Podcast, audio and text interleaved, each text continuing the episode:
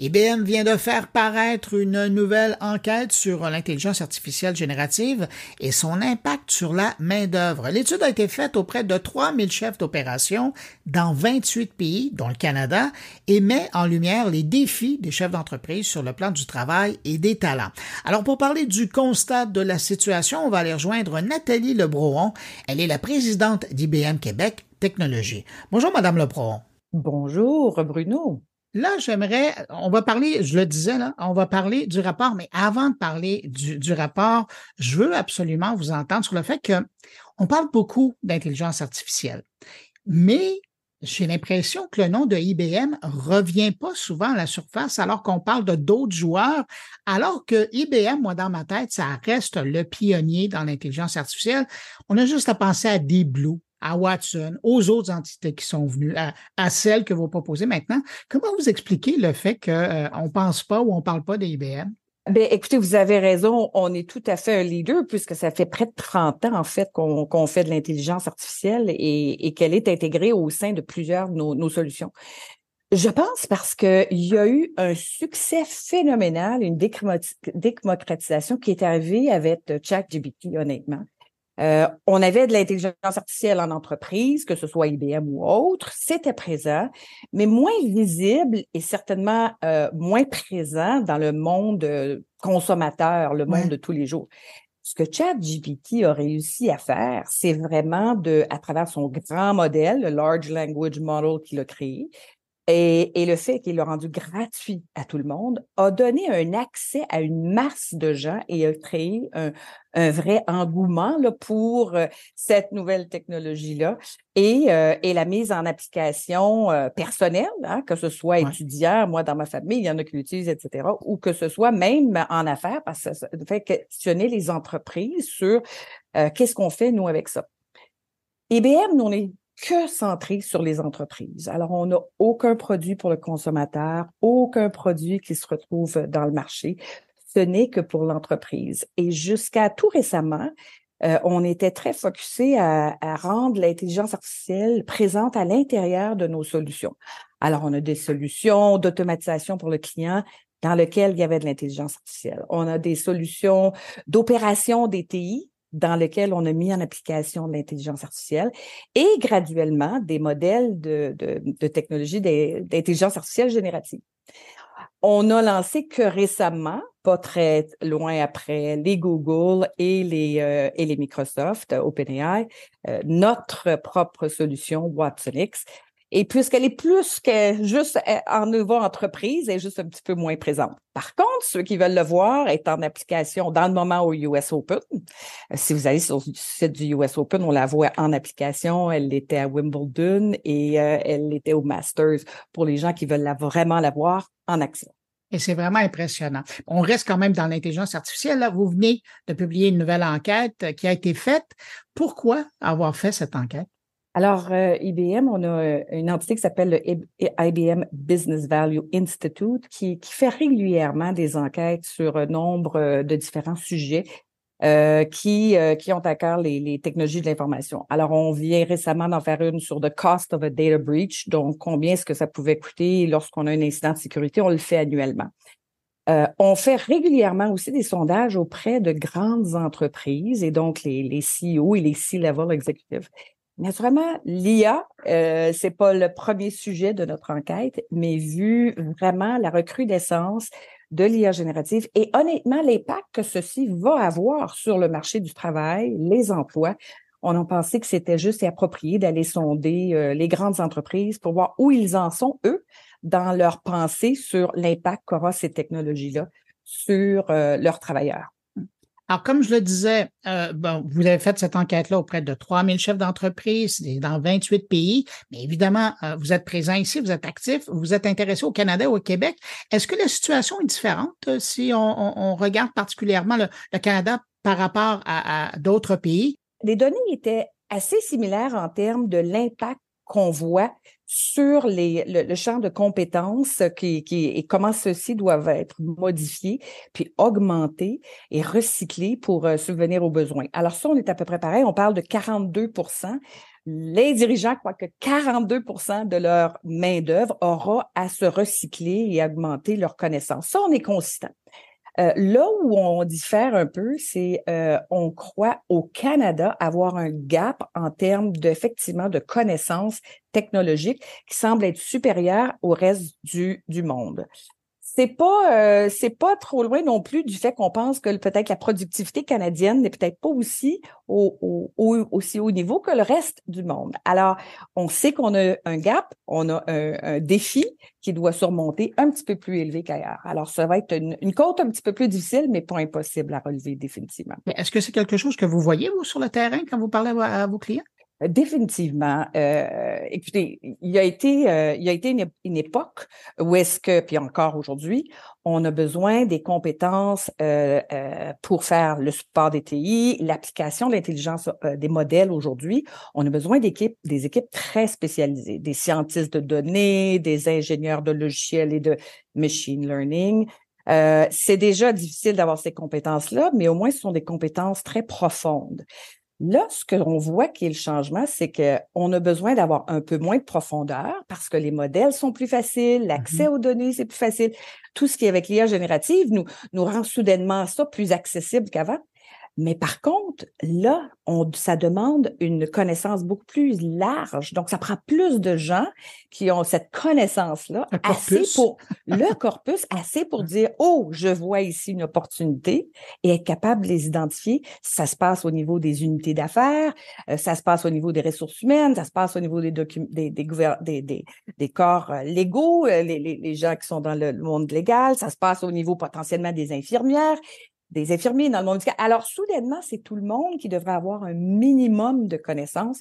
Et là, on a vraiment euh, un gap là, ici au Québec, partout comme ailleurs. Ça, c'est clair. Ça, c'est intéressant parce que dans le fond, ce que vous êtes en train de me dire, c'est que l'IA générative, ça, ça influence le paysage professionnel. Mais avez-vous vu d'autres endroits dans le paysage professionnel où ça modifiait des choses? Oui, effectivement. Euh, alors, ça prend euh, dans l'étude, c'est euh, les, les, les, ce qui est ressorti le plus, les compétences dont on parle. Soudainement, c'est l'analytique avec le sens des affaires. C'est c'est ce qu'on a trouvé là et et l'intégrité dans le sens de ok, on utilise l'intelligence artificielle. Comment est-ce qu'on s'assure qu'elle soit bien gouvernée? Soudainement, ces deux sujets-là qui étaient peut-être un petit peu moins présents ressort parce que quand on doit créer un modèle, alors si le modèle n'est plus créé par toute une équipe qui se concentre, mais un groupe quelque part, il doit y avoir une connaissance un petit peu plus large. Alors ça, c'est des compétences additionnelles. Euh, il faut repenser, ou ce qui, ce qui ressort, c'est comment on repense le travail, non pas pour remplacer par l'intelligence artificielle, mais augmenter le travail. Alors, comment est-ce qu'on arrive à sortir euh, les éléments qui ont moins de valeur, peut-être les automatiser et puis les rendre faciles avec l'intelligence artificielle et se refocuser sur les éléments qui ont de valeur. Alors, ça, c'est un processus euh, de, de, de retravailler, de repenser les processus d'affaires afin de, de, de les améliorer. Alors, ça, c'est beaucoup de nouvelles compétences que certaines personnes avaient à petite échelle, mais là, on demande que ce soit à beaucoup plus grande échelle pour faire les, les transformations requises. Euh, je poursuis dans votre étude. Comment les chefs euh, d'entreprise canadiens perçoivent l'analphabétisme technologique ou la littératie? Et puis son impact sur leur activité? J'imagine que ça, ça ressort aussi. Ça ressort, effectivement, effectivement, comme étant euh, un, un des critères. D'ailleurs, ça en était un qui était dans les dernières années parce qu'on on fait quand même ça euh, plusieurs années, depuis plusieurs années, des études similaires. Ça n'était un qui ressortait pas beaucoup. Et là, il ressort comme un des éléments les plus importants. Plusieurs d'entre nous dans le marché essaient de voir comment qu'on adresse ceci. Euh, puis en combinaison à ça, je vais vous dire que si on regarde les statistiques des STEM, alors Science, Technology, Engineering, Math, euh, c'est à la baisse. On a de moins en moins de gens dans les STEM. Alors, on considère que la littératie doit être effectivement beaucoup plus élevée. C'est un, créneau qui est manquant, mais en même temps, les sciences, technologies, engineering et maths, les STEM sont à la baisse. Alors, c'est vraiment un, un problème qu'on voit dans le moment. D'ailleurs, IBM, on a investi dans ce qu'on appelle Skills Build, mm-hmm. qui est un outil de formation, de littératie pour euh, aider les gens à avoir des connaissances en technologie, gratuit pour le monde euh, scolaire. Euh, notre objectif est de former 30 millions de personnes d'ici 2030. Et l'idée, c'est de, de prendre des gens, parce que je reviens à tantôt, moins besoin d'être profond, plus de connaissances générales, bien, soudainement, on peut prendre beaucoup de gens qui sont peut-être recyclés dans un autre domaine du marché des affaires, qui chercheraient à rentrer dans le domaine des affaires avec un, certaines compétences, sont capables d'aller chercher euh, un minimum de compétences pour être capable d'œuvrer dans le marché. C'est vraiment un défi que nous et les autres entreprises et gouvernements doivent s'y attaquer, c'est sûr. Ben, là, vous m'amenez à ma prochaine question. Il y a donc l'IA générative, elle cause la requalification professionnelle de bien des gens.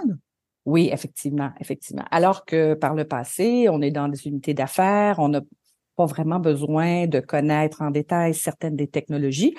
Comme utilisateur en entreprise, on touche à de la technologie à chaque moment de notre journée, mais on n'a pas besoin de comprendre comment elle fonctionne derrière. Quand on se rend avec l'IA générative, moi, comme travailleur, que je sois euh, euh, quelqu'un qui est, je mentionne tantôt ressources humaines, quelqu'un qui est dans l'ITI ou quelqu'un dans le service à la clientèle, euh, s'il y a un minimum de compétences et de connaissances, je peux identifier des opportunités où, ben voyons, je réponds à ces questions-là régulièrement.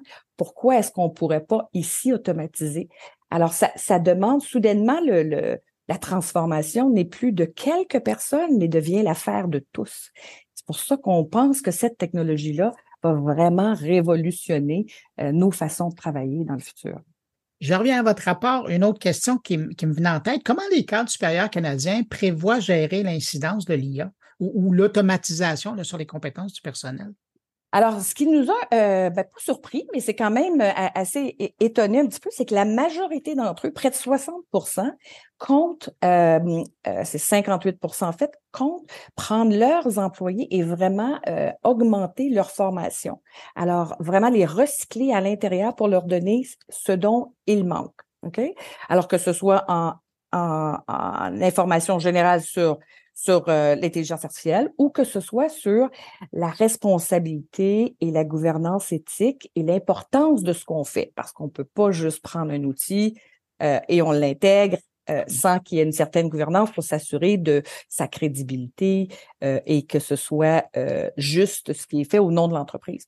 Et c'est seulement 41 euh, qui vont aller chercher des ressources de l'extérieur. Alors pour nous, c'était un surprenant, mais deux très, très positif de dire que les entreprises veulent garder leur personnel et veulent les aider à, continuer à croître dans leurs compétences. Mais si on poursuit dans ce thème-là, donc euh, ces entreprises-là, elles sont conscientes qu'elles vont devoir s'adapter, elles vont devoir évoluer. Quand vous regardez vos clients, mais aussi les gens qui ont répondu à votre enquête, comment vous percevez les défis auxquels ils vont avoir à affronter dans les années à venir? Parce que c'est là, là. Oui, c'est effectivement là. Écoutez, beaucoup d'entreprises font euh, des petites implantations très deep. Il faut passer, il faut laisser le mode recherche et développement, il faut passer en mode vraiment production et, mise en chantier. OK? Alors, ça, c'est le premier défi. Deuxième, puis pour y arriver à ça, il faut oser, puis oser à petite échelle. Mmh. Alors, euh, nous, ce qu'on ce qu'on fait avec nos clients, c'est on n'essaie pas de tout refaire.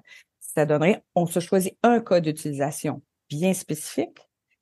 On l'identifie très clairement avec euh, les usagers. On trouve la façon, on refait le modèle, on l'ajuste, on fait le tuning, comme on dit, on a fait la mise au point, et on lance et on l'essaie. Et, et c'est avec cette façon-là très simple et rapide qu'on peut tester. Ça fonctionne très bien. Et si ça ne fonctionne pas, on, on pivot, on fait un pivot et on réessaie quelque chose d'autre. Alors, je pense que ce qui est le, le grand défi de l'entreprise, c'est comment mettre à pivot. On a beaucoup de grandes entreprises qui ont des beaux grands processus. Comment est-ce qu'on fait ça en s'assurant que les données sont sécurisées, que ce qu'on met dans les mains des employés de nos clients est juste et bon? Alors, c'est vraiment de commencer à petite échelle et, et, et d'essayer. Et plus on en fait, plus on en met en application, plus les clients sont capables d'avoir de, de, bons résultats et de s'habituer et de, de, devenir plus compétents. Dans euh, votre étude, j'ai vu des statistiques concernant le pourcentage de travailleurs canadiens qui vont devoir se requalifier en raison de l'intelligence artificielle. Au Canada, on avait 120 répondants. Donc, c'est les, les, 120 entreprises qui nous ont dit que selon eux, lorsque je les convaincu, 42 de leurs employés, selon eux, vont devoir se recycler. Donc, c'est près de, c'est vraiment une très grande majorité. Euh, soit parce qu'ils vont avoir les mains utilisées une, une euh, des, des, outils, ou comme je le mentionne tantôt, participer à la création de ces nouvelles idées-là. C'est quand même énorme. Nathalie Lepron, présidente d'IBM Québec Technologies, merci d'avoir pris de votre temps pour répondre à mes questions. Merci Bruno, je vous souhaite une belle journée. Au revoir. Au revoir.